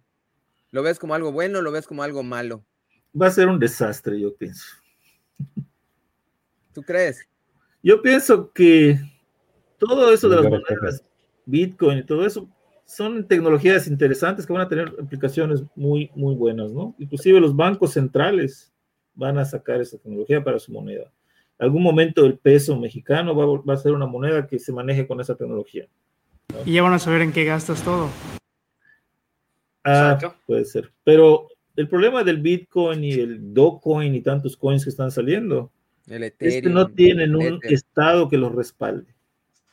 Entonces, un amigo me dijo, quiero invertir. ¿Para qué necesitamos un estado que los respalde? Es lo que te iba a decir, la descentralización puede ser la solución. ¿no? ¿Solución de qué? Libertad. Pero pues de que no meta... Pues es que, es, es lo que no termino de entender. Nos comentas que, por ejemplo, que iba bien, muchas cosas que se habían hecho anteriormente, ¿no? Que, parecía que había decisiones que nos estaban haciendo ir hacia por el buen camino y, de repente, de repente, pues entra un presidente que pues le gusta más tener el control. Entonces, yo puedo entender que algo de ti dice la centralización es un problema, ¿o no? No siempre, o sea, yo sería de la opinión de, de Hobbes de que necesitamos al gran Leviatán porque la, alternativa sería nasty, brutish, como decían en inglés, una vida sin el Estado, pues nos matamos entre todos, ¿no? Pero un Estado que funcione bien. Pero bueno, eh, no, ¿tú no crees que a lo mejor la solución verdadera no existe todavía? ¿Cuál es la solución, verdadera de qué? Pero, pero muy romántico eso. Es, es, que mira, eh, como que nada más pensamos en una línea, ¿no? En un extremo está el Estado y otro extremo está totalmente, digamos, la anarquía. ¿Por qué no pensar en algo que un Estado de verdad que sea un producto social, un producto que esté hecho por la sociedad. ¿Cómo se puede hacer eso? A lo mejor con tecnología, precisamente con lo que, lo que, lo que supuestamente está atrás, la tecnología no supuestamente que está atrás de Bitcoin, que sería en este caso el blockchain, que podría ser como una especie de inteligencia social, si lo quieres ver así, en la que lo que se necesite más bien es un ente que haga, asegure que la decisión de todos se lleve a cabo pero no, no va a ser un Estado, sino el que va a tomar la decisión no va a ser una persona, un grupo de personas, sino vamos a ser todos. Pero para eso se necesita tecnología. Pero a ver, este, yo soy un gran creyente de la, del Estado en democracia liberal, ¿no? Entonces, yo pienso que la manera en que se estructuran países en democracia liberales no es del nirvana, pero está muy cercano a eso, ¿no? Entonces, digamos, el euro, el euro es un conjunto de estados que decidieron adoptar la misma moneda. Entonces, el Bitcoin, ¿qué quiere resolver? O sea, ¿cuáles son las crisis que hemos tenido monetarias? Que son las de crisis de liquidez, que es lo que todo lo que se trató de Keynes. Tienes que tener al Estado para resolver eso. Pero entonces es válido que el Estado, como la Reserva Federal o el Banco de México, se pongan a imprimir billetes a lo dinero tonto. Fiat, es que ese es el problema, ¿no? No, no, no. No, es que... no hay una burbuja que eventualmente vamos a lo mejor. Inflación por doquier. Sí, porque realmente ya no. Es que esa es la chamba de esas instituciones. Y si ustedes ven, el Banco de México, desde que le dieron autonomía, ha jalado requete bien. De todo eso que presume AMLO, es el Banco de México que le dejó Salinas, que es un banco central autónomo. La Reserva Federal, que es el Banco Central de todo el mundo, el Banco Central Europeo. ¿Qué es lo que pasaba antes? Ok, entiendo el romanticismo de que no haya gobiernos o lo que sea, pero vean lo que pasó en la crisis del 29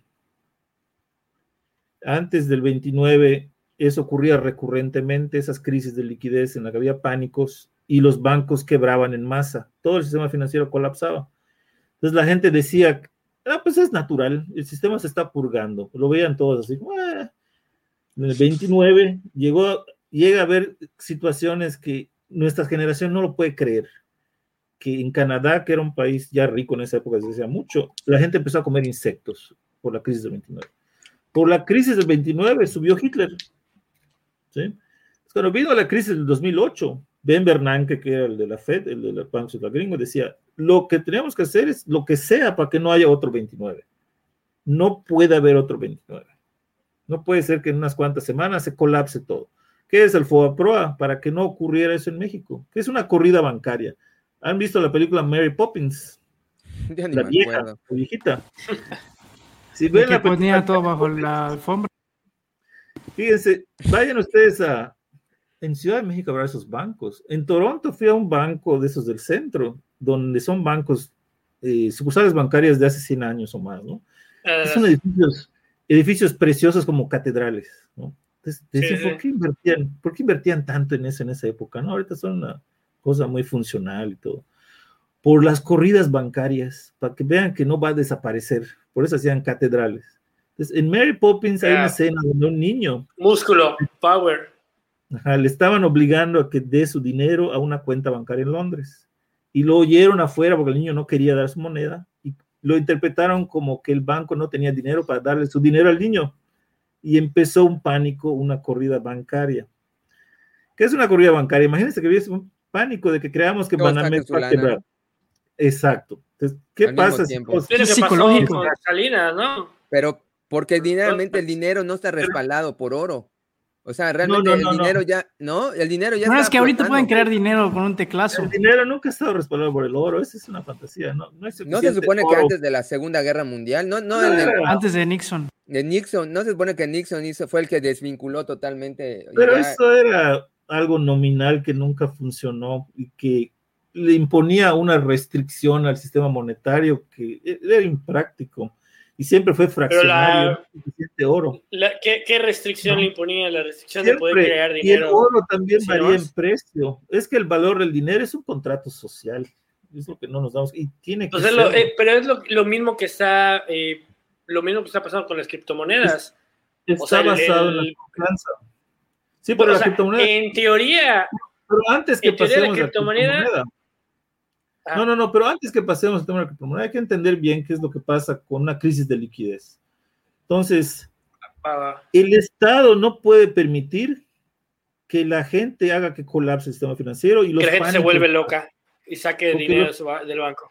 Y los pánicos lo causan, ¿no? Y eso ocurría cada 10, 30 años en el siglo XIX, hasta que la última, el 29, dijeron, puta, esa madre no puede seguir así, ¿no? Entonces, ¿Qué resuelve el Bitcoin? El Bitcoin es súper volátil. Un amigo me dijo hace unos ¿qué? cuatro o cinco meses, quiero invertir, invierte en Bitcoin. Pues, pues, no sé qué tanto te gusta el riesgo, pero esa madre en un día se puede caer a tercera parte, o en un día puede subir al doble. Entonces, si estás consciente de eso, allá tú. Pero es que esa, esa volatilidad, volatilidad se le dio cuando la metieron al sistema bancario, ¿no? Yo creo que el, el Bitcoin, si todos nos pusiéramos de acuerdo y lo usáramos, o sea, si en algún lugar pudieras decir, acá ya no va a haber dinero fiat, solo va a ser Bitcoin, y allá nosotros, entre nosotros llegamos al acuerdo de cuánto cuesta el Bitcoin, yo creo que sería el mundo feliz, pero como no va a pasar, porque lo tienes que meter al sistema bancario, pues entonces este, es correcto, es, es el, e, e, eso es lo que está provocando la volatilidad, que mucha gente lo ve como un medio para ganar. Pero ¿cuál es el problema de una moneda bien manejada, eh, respaldada por el Estado? ¿Cuál es, ¿cuál es una moneda bien manejada por el Estado? El Estado es el miedo. ¿Cuál podría ser? El dólar, el... Es que estos riverbots pero, pero el dólar, el dólar, el dólar tiene la, la, ventaja que es la moneda de referencia y es, la demanda no cae. Mientras la gente siga confiando en el dólar. Yo, yo lo que digo, el día que el, o sea, que si un día todos amanecen y dicen a la chingada el dólar. Ese día vas por, Nos ahorramos en ruso, en rublos. Pero eh, eh, ¿Qué resuelve el Bitcoin? No lo sé. Pero bueno, no vamos a entrar mucho en ese debate. Pues si quieren invertir en Bitcoin, sí. no, no, no. Adelante. Adelante, pero yo no le veo mucho futuro, la verdad, como Bitcoin. La tecnología va a ser importante. Pero, ¿qué, qué, peligro podría haber de que en un futuro toda esa tecnología, que de hecho, bueno, no un futuro, ya es un presente prácticamente, está quedando en control de dos, tres, cuatro, cinco personajes. Entonces, que literal se vuelvan incluso más poderosos que los gobiernos y ellos rijan el mundo. Las empresas transnacionales. pero, de hecho, o sea, por ejemplo, mira, vamos a poner un ejemplo, no sé, a lo mejor estoy debrayando, ¿no? Pues el sol, o sea, el sol a quién le pertenece. La energía del sol a quién le pertenece. a todos, a la humanidad a un país, al empresario que pueda extraerla. O sea, hay, hay una, hay una, ahorita no recuerdo quién fue el güey que hizo esa madre, pero hay una madre que Compró la luna. De, no, güey, de, la, de, de las civilizaciones, de hecho lo platicamos en, creo que en la inteligencia artificial, ¿no? Y creo que la civilización más chingón, más chingona, el grado más chingón, es el que literal podía extraer los recursos, literal, de todo su ecosistema, ¿no? O sea, que decían que podía poner una esfera de Faraday, creo, no sé si lo dije bien o mal, no, esfera de Dyson, para extraer toda la energía de, literal del sol, ¿no? Entonces, vamos a suponer que la humanidad llegue a ese punto, pero ¿quién va a poder poner esa esfera? O sea, si esa esfera de Dyson la pone Elon Musk, entonces toda la energía del sol va a ser de Elon Musk o va a ser de la humanidad. O sea, eso podría ser la solución para que en todo el planeta Tierra haya energía eléctrica o solo va a haber energía eléctrica para el güey que se pueda pagar a Elon Musk la energía eléctrica. ¿Cómo, ves eso? Ningún millonario nunca ha tenido el poder del Estado. El Estado siempre es el que tiene el monopolio de la violencia. hasta ahora. Las pistolas. Entonces, ser otra cosa, ¿no? Bueno, acepto, acepto que estés en Texas o algún lugar por ahí. No le veo con que, con que el gobierno gringo haga así, se destruye a Elon Musk. Pero el gobierno gringo no haría eso, ¿no? No, no, China. China ya ven, empezó a sacudir a, a Mr. Ma, ¿cómo se llama? Se chingó a Ma. Ah, el de, el Desapareció misteriosamente, apareció más dócil. Sí, el de Alibaba. Sí, entonces no me preocuparía. Y como decíamos antes, si hiciste tu dinero por innovación, felicidades, ¿no? Pero este, sí, yo creo que en el tema ese del Bitcoin y todo eso es muy interesante y la tecnología va a ser algo importante, ¿no? Pero es algo muy volátil. no nos va a salvar. Pues, amigos, no sé si tienen algún comentario, pregunta antes de ir a la, zona, a la ronda de cierre. Yo, yo, yo sí quiero, porque no, no me queda claro. Entonces, ¿cuál es la solución? ¿Más gobierno, menos gobierno, más mercado, menos mercado? más gobierno donde hace falta gobierno, más mercado donde hace falta mercado. ¿Cuál es la fórmula mágica? Si tuviéramos, espacio. Si, pudiéramos mejorar México así, borrón y cuenta nueva, ¿qué hay que empezar a hacer? ¿Cuáles son los, los pasos para que México no sea una ¿dónde, mierda? Y, ¿Dónde más gobierno? ¿Dónde más mercado? Por ejemplo, el sector energético en México hay que vender PEMES y desbaratarlo. Venderlo de manera competitiva y este, pasar un esquema 100% como el de Noruega, ¿no? este, CFE tiene que vender todas sus porquerías de generación. Y de hecho, en mi opinión, también se debe privatizar toda la red, pero por regiones. ¿Y dónde debe haber más Estado? El sistema de, de salud puede ser más robusto, pero operado por privados. Transporte. Como Canadá Por ejemplo, ¿estarías de acuerdo en que se fragmente, no sé, Telcel o Telmex, que se agarre la empresa privada y los... Pero otro tema, Telmex es preponderante y hace que el resto de las telefónicas... prácticamente son monopolios privados. No, pero Telcel ya ha perdido mucho poder y este, se hizo una reforma de telecomunicaciones para hacerle regulación asimétrica. Y este, parece que están determinando ahorita que en ciertas regiones ya ni siquiera tiene suficiente poder para, para que eso se justifique. Perfecto, pues ya, ya casi estamos en la hora y media, ¿por qué no vamos a la última ronda de cierre? Eh, ¿Alguna última intervención, mi estimado Pepe?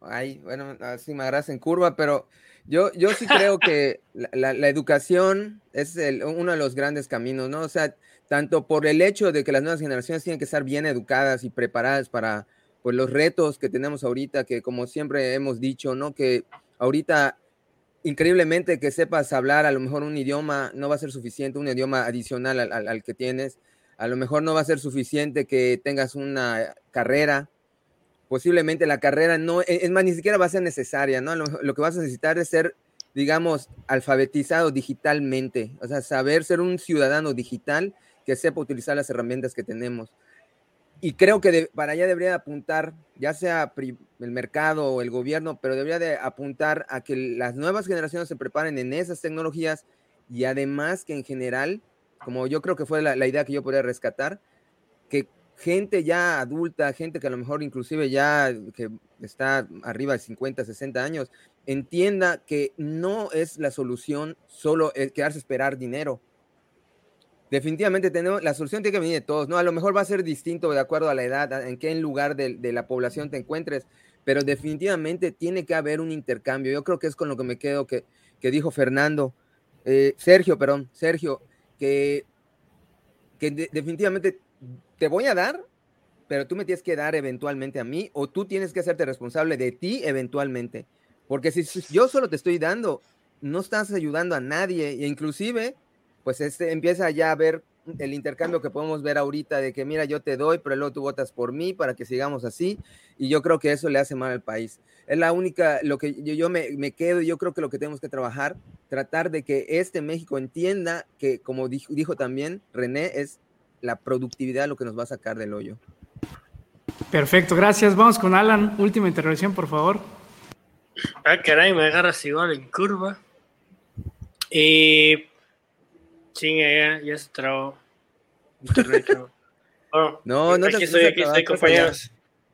Aquí estoy, compañeros. Ah, bueno, pues yo lo, lo, lo, lo que opinaría está medio complicado, pero yo creo que sí debe de haber un estado, o sea, bueno, siento que el problema es que como los seres humanos somos una mierda y somos corruptibles, y entonces por ende el estado se vuelve corrupto, el Estado actualmente tiene muy mala eh, reputación y todo el mundo se va al extremo libertario de no, que no hay Estado y todos seamos aquí, el gobierno, los humanos. Pero la realidad es que eso lleva a un extremo muy dañino, en donde solamente unos cuantos con privilegio y con dinero se van a poder desarrollar y se van a estar chingando al resto.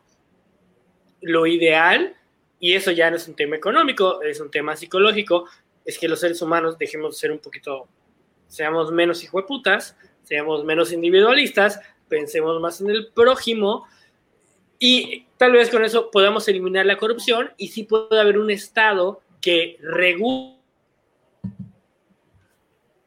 Ya lo perdimos. Ya sí se congeló. No, sé, hay muchos ejemplos, como el tema inmobiliario, en donde vemos que nos estamos acabando las ciudades, el planeta y los países. Eh, construye, construye, construye pendejadas, porque no hay un Estado fuerte que diga, a ver, cabrón, deja de estar tirando árboles, deja de estar desmadrando el medio ambiente y deja de estar construyendo casitas de Infonavit. No lo hay. gracias a la, a, la corrupción, ¿no? A, lo coludido que hay. Entonces creo que para que cualquier tipo de economía funcione, primero los seres humanos tendríamos que tener un poquito más de empatía, ser menos individualistas, pensar un poquito más en el prójimo y tal vez, tal vez así, pues pueda funcionar. No se burlen mucho de mis movimientos, mi internet está muy lento y creo que parezca ahí medio extraño. Que el Estado provea. Vamos con Heriberto, por favor, desde, desde la Villahermosa, Villa Hermosa, Tabasco. Lluviosa, por cierto. Hermosa, bella. Yo me quedo con, mi conclusión es curiosamente parte de la introducción que, que, dio Sergio y la afirmo totalmente. O sea, vamos superando esas falsas dicotomías de todo mercado es bueno, todo estado es malo o viceversa, ¿no? Eh, realmente hay que tener, yo creo que un criterio y una madurez como personas, como ciudadanos, como colectivos, como país, de que no se trata la realidad de abordarla en blanco y negro, vamos analizando, vamos ponderando qué sectores o qué rubros conviene más aplicar tal medida o tal política u otra, ¿no? Considerando, por supuesto, que nuestra realidad cultural, pues sí, definitivamente no es la misma que los países nórdicos o que el mundo anglosajón, ¿no? Tenemos, yo creo que empezar a en nuestro contexto, eh, haciendo un diagnóstico claro, pues eh, ver qué herramientas podemos eh, aplicar para que sean efectivas. Y lo dijo muy bien Sergio, para solucionar problemas de manera específica. Es decir, no hay ideologías totalitarias que una misma receta sirva para todas las diferentes problemáticas que puedan emerger en una sociedad, en un colectivo. Hay que ir viendo dónde es necesario más mercado o más Estado, ¿no? Y como también coincido con lo que dijo Alan al final, al final de cuentas no se trata del mercado como una cosa, como una entelequia abstracta, ¿no? O el Estado como una entelequia abstracta de qué es bueno o es malo una u otra, porque seamos honestos, quienes encarnan esas instituciones, tanto en el mercado como en el Estado, pues son personas y las personas de dónde vienen, los gobernantes de dónde vienen, los empresarios de dónde vienen, de la misma sociedad. Y como sociedad compartimos ciertos valores y ciertas culturas que nos dan un nivel de cohesión social. En ese sentido, yo creo que tenemos que trabajar justamente en lo personal y en tu entorno próximo para traer, tratar de construir sociedades con ciertos valores de convivencia, de cohesión, de solidaridad, pues que nos permitan un mejor entendimiento, ¿no? Y que estos eh, valores a nivel colectivo, pues puedan tener un reflejo cuando haya alguien que se desenvuelva en el sector público, en el sector privado, ¿no? Puede sonar muy utópico, pero yo sí creo que hay un componente cultural muy, muy importante que marca la pauta en el desempeño de las instituciones de estos países que nos pudieran parecer ejemplares, ¿no? A la distancia y nuestra realidad que quizás no, no es la que muchos añoraríamos, ¿no? Por cuestiones de corrupción, por cuestiones de colusión, por muchas cosas que hemos platicado. Eh, yo agradezco finalmente la, disposición, la participación de René por darnos la generosidad de sus conocimientos. Creo que igual el hecho que nos traiga esta perspectiva de cómo funcionan las cosas en otros países, ¿no? A mí me sorprendió mucho lo, de, lo del tema sanitario, lo del tema de salud eh, que se maneja en Canadá. En este contexto de pandemia que estamos viviendo, donde vemos que muchas instituciones están siendo rebasadas, pues sería interesante, ¿no? Explorar algunos escenarios que pudieran adaptarse o pudieran ser eficaces o funcionales en nuestro contexto. Y ya por último, pues insisto mi agradecimiento a Sergio que haya estado con nosotros en este viernes de diálogos y sería todo de mi parte. Nos vemos la siguiente semana. Gracias, Heriberto. ¿Con qué cierras, mi estimado Sergio? ¿Cuál es el balance entre Estado y mercado?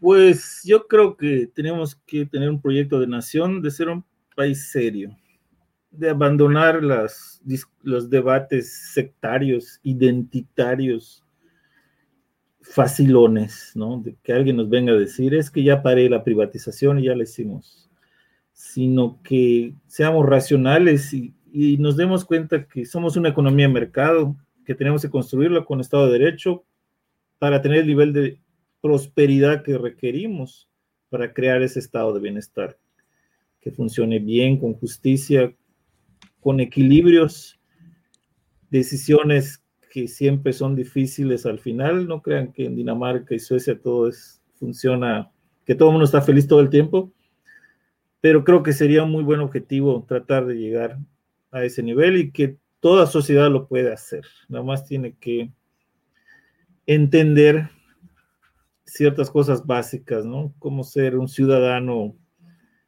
eh, constructivo no, no un ciudadano que espera a ver qué me vas a dar, gobierno. ¿no?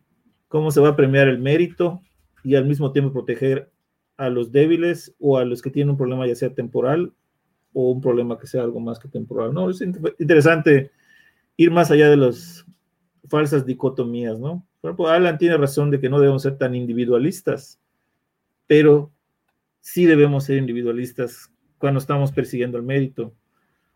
Pero el Estado... Aspiracionista. Ajá, o sea, ¿cómo compaginamos eso, no? El sueco cuando va a trabajar está entre los mejores del mundo, pero está estructurada su sociedad para crear un estado de, bienestar al que tienen todos acceso. ¿Cómo compagina las dos cosas, no? Es algo que se puede hacer.